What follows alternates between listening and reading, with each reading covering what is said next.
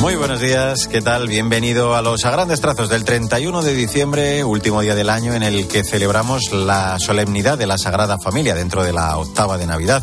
Hoy el Evangelio nos hace contemplar a la familia de Nazaret, una invitación a examinar la situación de nuestras familias desde la experiencia luminosa de la familia del Señor. Dios ha querido nacer en el seno de una familia humana para que así también la humanidad tenga una familia en Dios. Vamos como siempre en este arranque con el primer vistazo a la palabra del Señor, con el apunte de Jesús Luis Acristán. Buenos días. Buenos días. El niño Jesús hoy es presentado en el templo y ensalzado por el anciano Simeón. Gracias Jesús. La familia es para el cristiano el lugar donde todo lo humano tiene cabida y sentido. Es el lugar donde se aprende a sentirse amado por Dios. Así comenzamos los a grandes trazos del quinto y último domingo de diciembre en el que despedimos este 2023.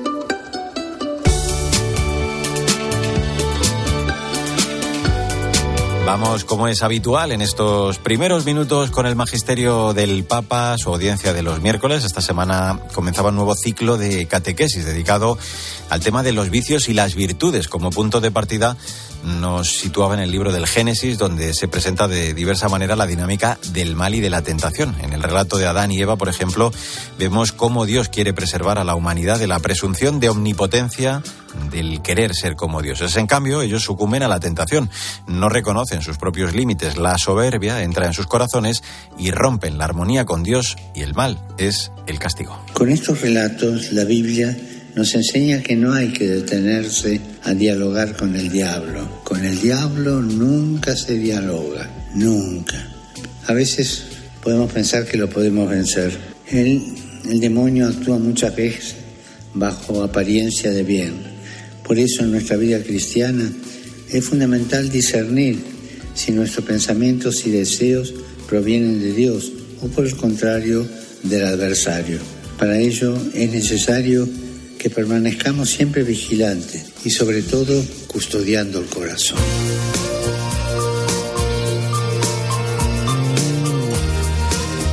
Es momento para el testimonio de fe de la gente buena que nos inspira. Esta semana conocemos la historia de Monse Ricote, que a pesar de crecer en una familia cristiana se posicionó como atea desde pequeña por todo el sufrimiento que le tocó vivir.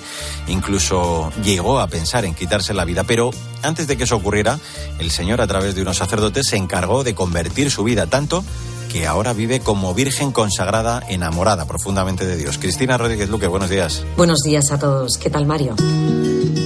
Monse Ricote vivía enredada en un bucle de enfermedad y milagros desde que nació. A pesar de criarse en una familia cristiana, enseguida decía que era atea, ya desde pequeña, porque no entendía el sentido de lo que le había tocado vivir. Vengo de una familia cristiana practicante y yo atea. Yo la única atea. Eh, nací un 6 de julio de 69. El embarazo todo bien, pero cuando nazco les dicen a mi familia que a los, mismos, a los cinco minutos de nacer les dicen que no cuenten conmigo. A los 15 años empezó a pensar que ya tenía suficiente con las torturas que pasó en tratamientos médicos, hospitales, quirófanos. No tenía sentido e incluso llegó a pensar en el suicidio. Es sufrimiento tras sufrimiento. Y ahí ya sí que me empiezo a preguntar que para qué vivir. Mi hermana me decía, ve a la iglesia. Y yo, que no, que no quiero saber nada de iglesia. Monserrico llegó a poner fecha para quitarse la vida. Cuatro días antes Dios se encargó de llevarla a una iglesia y conocer poco a poco a distintos sacerdotes que la fueron ayudando a cambiar de vida. Empieza a nacer en mí el deseo de seguir al Señor, pero eh, no como no como una persona laica ni una persona, no, no, seguirle en plan de virgen consagrada o algo así. Hoy vive como virgen consagrada al lado de su esposo con mayúsculas, con una nueva esperanza de vida. Es esposa del Señor, enamorada profundamente de Dios. Buen domingo y feliz año nuevo.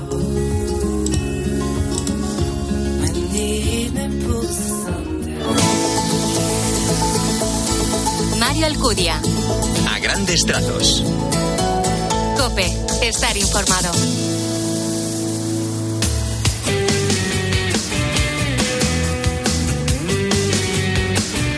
En a grandes trazos, en este 31 de diciembre, la actualidad de la Iglesia en España. Como te decía, al comienzo, este domingo celebramos la Jornada de la Sagrada Familia, este año con el lema Familia portadora de la buena noticia. Sandra Madrid, buenos días. Buenos días, Mario. Los obispos invitan en esta jornada a contemplar a San José y a la Virgen María como modelo de acogida de Jesucristo, el Verbo de Dios encarnado. Con motivo de esta festividad, el cardenal José Cobo, arzobispo de Madrid, va a presidir en la Catedral de la Almudena una Eucaristía. Al finalizar la misa van a entregar los iconos peregrinos de la oración familiar para que semanalmente recorran las casas de las familias cristianas de la diócesis, como recuerda la delegada episcopal de Familia y Vida, María Bazal. Como nos dice nuestro cardenal en su carta de Navidad, no dejemos de impulsar este momento que junto con otros son parte importante de la vida familiar y orante de nuestra comunidad diocesana.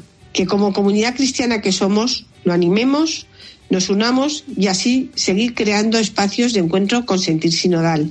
Os esperamos a todos, porque todos sois invitados en torno a la fiesta de la Sagrada Familia de Nazaret, que es la que nos convoca. Asimismo, los obispos de la Subcomisión Episcopal para la Familia y Defensa de la Vida explican en su mensaje que uno de los mayores males que afectan a nuestra sociedad es el individualismo exasperado. De ello surge la soledad y tantas formas de pobrezas afectivas consecuencia de aislamientos y rupturas y la ausencia de verdadero diálogo y compañía.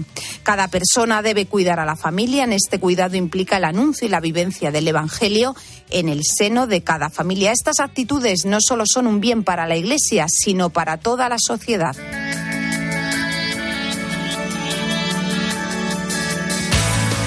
Echamos, como siempre, en este punto del programa un vistazo a las redes sociales, con especial protagonismo estos días para algunos mensajes del Papa durante esta octava de Navidad, también sobre la fiesta de los santos inocentes y la importancia de ser guardián del propio corazón. Además, eh, Jesús ha nacido ya, el villancico de Laudato Si. Paloma Corbí, buenos días. Buenos días, Mario. En estos días posteriores a la celebración de la Navidad, el Santo Padre nos ha recordado a través de su cuenta de Twitter que el anuncio de Belén es una alegría y que esta alegría no es la felicidad pasajera del mundo, sino la alegría que consuela el corazón, que renueva la esperanza y da la paz.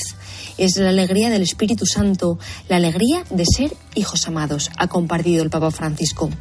Esta semana también hemos celebrado el Día de los Santos Inocentes y con este motivo el pontífice ha publicado este mensaje. ¿Cuántas matanzas de inocentes en el mundo, en el vientre materno, en las rutas de los desesperados que buscan esperanza, en las vidas de tantos niños cuya infancia está devastada por la guerra? Estos niños son los pequeños Jesús de hoy. El Santo Padre también ha querido transmitirnos que hay que ser guardián del propio corazón. El éxito de cualquier batalla espiritual se juega en gran medida en su comienzo, en custodiar siempre nuestro corazón. María ya está preparada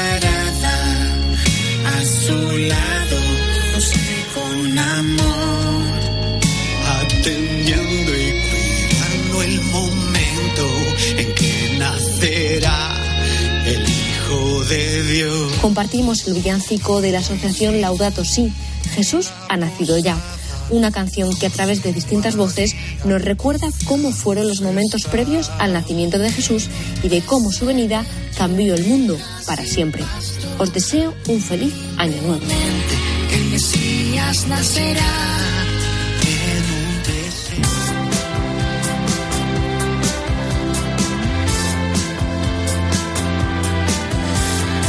Grandes trazos, la literatura, como siempre, con la directora de proyectos de Literocio, Maika Rivera, que esta semana, aprovechando de nuevo que estamos en el tiempo de Navidad, nos recomienda Corazón de Nieve de Christian Bovin, autor de culto en Francia, fallecido hace ahora justo un año. Una obra que pertenece al género del cuento navideño y que, aunque narra la profundidad de la desdicha cotidiana, revela a la vez la posibilidad de escapar de ella a través de la sencilla maravilla que ofrecen ciertos libros tocados por la gracia. Buenos días, Maika. Buenos días, Mario. Fíjate, si tenemos que escoger un último libro para despedir el año, este es, sin duda, un favorito. Corazón de Nieve, de Christian Bobby, publicado por El Gallo de Oro. Ha pasado justo un año del fallecimiento del escritor francés y ahora les recordamos con este breve cuento navideño, que es una obra maestra en su sencillez. Se trata de una historia de gran belleza metafórica, protagonizada por un gato callejero de pelo negro llamado Tácito, que está casado con una caprichosa gata de Angora llamada Brul. La convivencia de ambos está llena de altibajos. A Tácito le consume la soledad y una profunda tristeza día tras día, y cada vez es más habitual que Brul, a su regreso de las compras, le encuentre con las luces apagadas, inmóvil, meditabundo y silencioso. Hasta que un día Brul se marcha de casa para no volver y Tácito se sumirá definitivamente en la más tremenda oscuridad. Pero la noche del 24 al 25 de diciembre, el gato renacerá una nueva vida, iluminado por una luz ligeramente azulada, que descubrirá en su interior y cuyo brillo extasiará a todos aquellos que se le acerquen. En este estado de gracia escribirá cartas de gratitud, la más importante para Brul, de la que un ángel se apropiará para llevar directamente al corazón de la destinataria.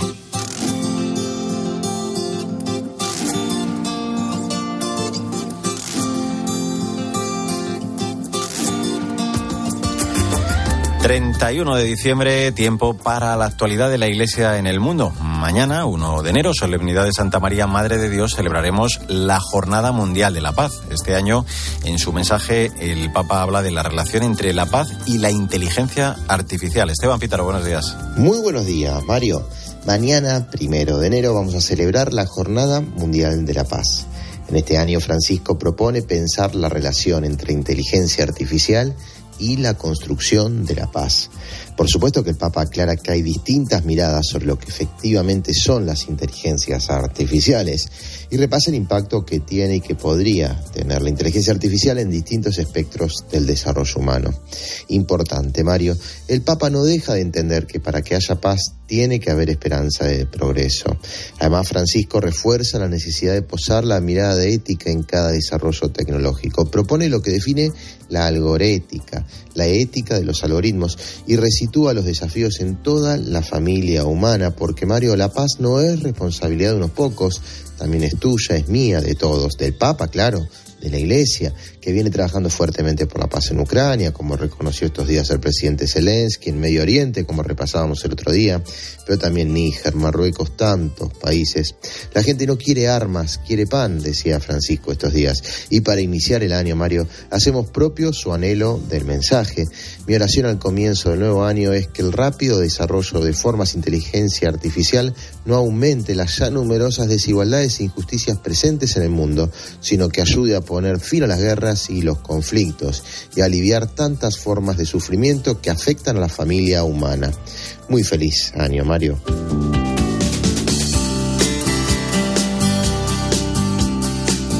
Levántate, coge al niño y a su madre y vuélvete a Israel. Se estableció en un pueblo llamado Nazaret, así se cumplió lo que dijeron los profetas, que se llamaría Nazareno. Es 31 de diciembre, solemnidad de la Sagrada Familia. Vamos con el comentario, el post, la aplicación de este Evangelio para la semana que iniciamos con Jesús Luis Acristán. De nuevo, buenos días. Saludos de nuevo. Dios se presenta hoy en este día de la Sagrada Familia ante todos los hombres y espera que también nosotros le acojamos con la humildad de los pastores. Una fiesta, la de la Sagrada Familia, gracias Jesús, que nos invita a contemplar a José y María como modelo de acogida de Jesucristo, donde, como dicen los obispos, brotó la primavera de la vida humana, donde Jesús pudo ver la ternura de Dios y donde además las familias cristianas encontramos un sólido punto de referencia y una fuerte inspiración. Acercaos en bajito, asomaos a ver al niño,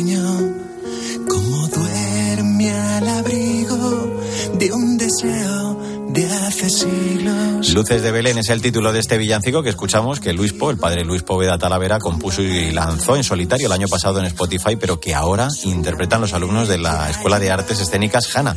El vídeo se publicó en YouTube, fíjate, el 9 de diciembre y en estas tres semanas sobrepasa ya las 140.000 descargas. Buenos días, Victoria Montaner. Buenos días, Mario. El padre Luis Po fue ordenado sacerdote con 34 años. Hasta entonces había sido profesor de literatura en el colegio El Prado y era un apasionado de la música, de la que ahora, como sacerdote incardinado de la prelatura del Opus Dei, se sirve para dar a conocer a Jesús con mucha alegría.